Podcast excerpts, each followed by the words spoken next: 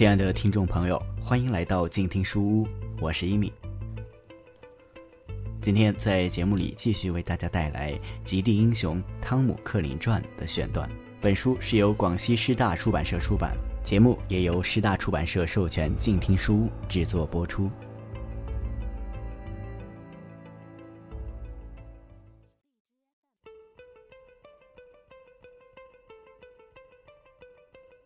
在过去的三个月里，克林和拉什利各走了一千五百英里的路程。四十四岁的拉什利更是拖着雪橇，在整个行军过程中几乎没有一丝停歇。好笑的是，他们三人已经有近十五周没有洗脸、刮胡须、刷牙、剃头了。然而，当他们意识到自己正在打一场必输的战争时，洗脸这样的小事完全被抛之脑后了。他们再一次扔掉了多余的物件，仅仅留下最基本的生存用品：一顶帐篷、几张睡袋、炊具，所剩不多的一点点食物和燃料。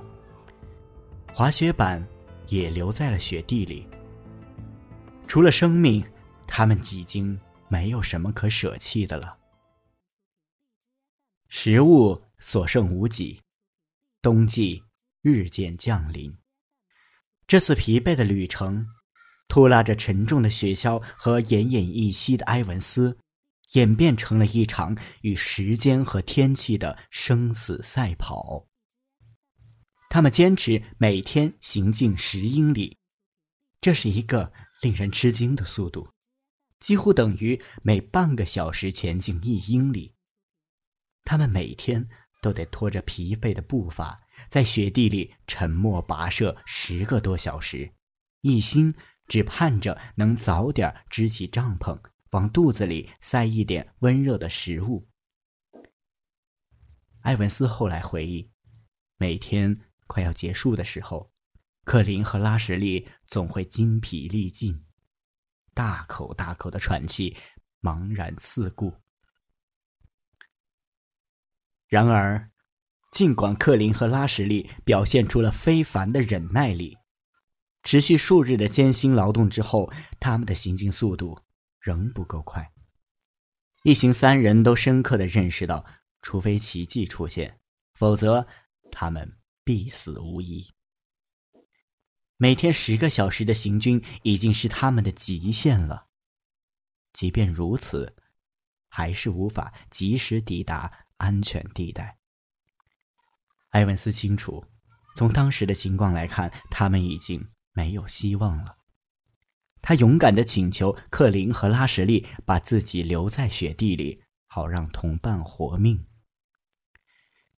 克林和拉什利十分干脆的拒绝了这个建议。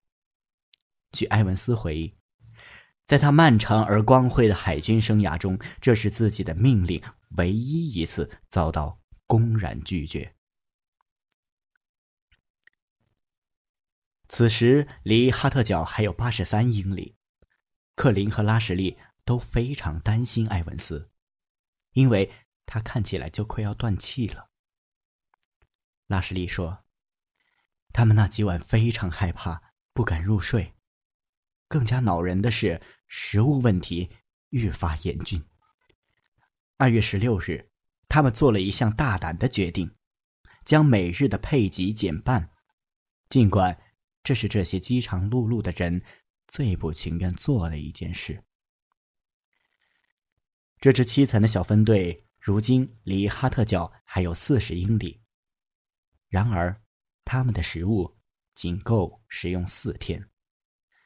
他们的身体也越来越虚弱，这点食物根本不够。对于这两个已经被折磨的不成人形的男人而言，拖着雪橇和埃文斯每天走上十英里已经不可能了。减少食物配给可能给他们多撑一两天，然而食物的减少却使得已经疲惫不堪的两人更加虚弱了。无论怎样，他们都得承受极大的风险和痛苦。然而，令人意想不到的是，他们发现了数月之前被遗弃在雪地里的一台拖拉机。这个惊喜的发现重新燃起了三人几乎熄灭的希望之火。他们立刻动手搜寻拖拉机上可能留下来的任何一点食物。最终，他们欣喜的发现了一些过期的饼干。尽管如此，这点食物碎屑对他们而言都是非常珍贵的了。克林三人现在已经非常接近角落营了。从大本营出发的几点冲刺团队正是在这里转向的，然后径直去往极点。这里距离哈特角大约三十五英里，可见他们已经与食物和温暖近在咫尺了。然而，过去数月的行军已经完全榨干了他们的体力。克林和拉什利再也没有余力拖着他们奄奄一息的同伴继续前行。冬季临近，气温骤降。当三人停下来准备扎营时，雪花在刺骨的寒风中四处飞舞。时间所剩无几。拉什利凄惨的记录，我想，我们已经没有力气了。但是，我们必须前进。二月十七日晚间，他们停下来扎营，等待奇迹出现。或许狗队会恰好经过。然而，这样的希望十分渺茫。同一天，往南大概四百英里的贝德摩冰河脚下，克林的好友塔夫埃文斯因体力不支倒下了。这是斯科特团队从极点返回的路上第一个牺牲的成员。一九一二年二月十八日，克林和拉什利从睡袋起身，他们饥寒交迫，也清楚的知道眼下的情况异常严峻。摆在他们眼前的数学题非常简单，在目前极度虚弱的状态下，即便他们拼尽全力，也还需要四到五天才能走完余下的三十五英里，到达大本营哈特角。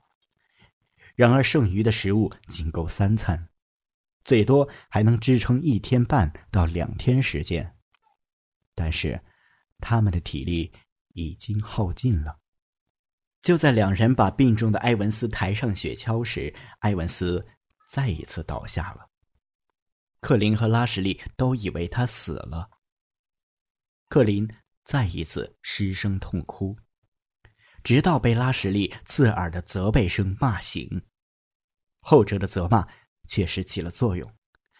拉什利在日记中记录了这幕紧张的场景，克林哭得非常悲伤。我告诉他，哭泣无济于事，要勇敢起来，想办法救埃文斯。他们将剩下的白兰地全部灌入埃文斯口中，希望可以让这个重病的人苏醒。然后又将他轻轻抬到了雪橇上，让他尽可能舒服的躺着。他们知道，对埃文斯而言，这可能是最后一次行军了。然而，两人丝毫没有抛下埃文斯不管的念头。克林和拉什利拉起雪橇，再次前行。踩在雪地上的脚印越来越沉重。埃文斯后来还十分动情的描述了这凄惨的一幕。我抬起头，能看到他们正一步一步缓缓前行。看得出来，他们的力气已经耗尽了。尽管意志坚强，留给他们的选择还是只有放弃。但是。他们依旧徒劳地移动着雪橇，上面还载着我这无用之躯，一切都毫无希望。在刺骨的寒风中，两个精力耗尽的人终于停下脚步，他们再也无法挪动一步了。此刻，他们已经勇敢地拖着同伴走了十英里，穿越了世界上最险恶的地带。然而，他们精力已然耗尽，挣扎也将结束了。两人心情沉重的支起帐篷，将奄奄一息的同伴抬了进去。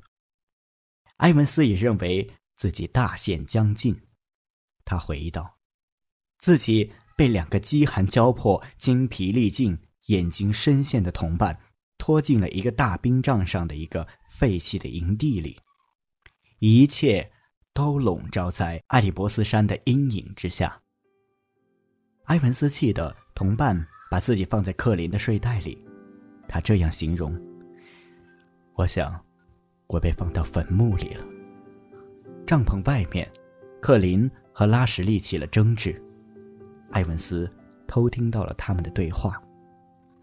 在他回忆中，两人正在悲伤的低语，但语气中带着一丝坚定。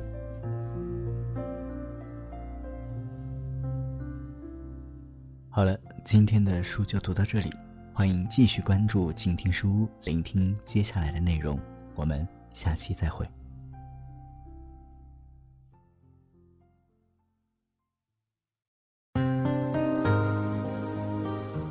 本节目由静听有声工作室荣誉出品，安静聆听，让心宁静，静听有声，聆听内心的声音。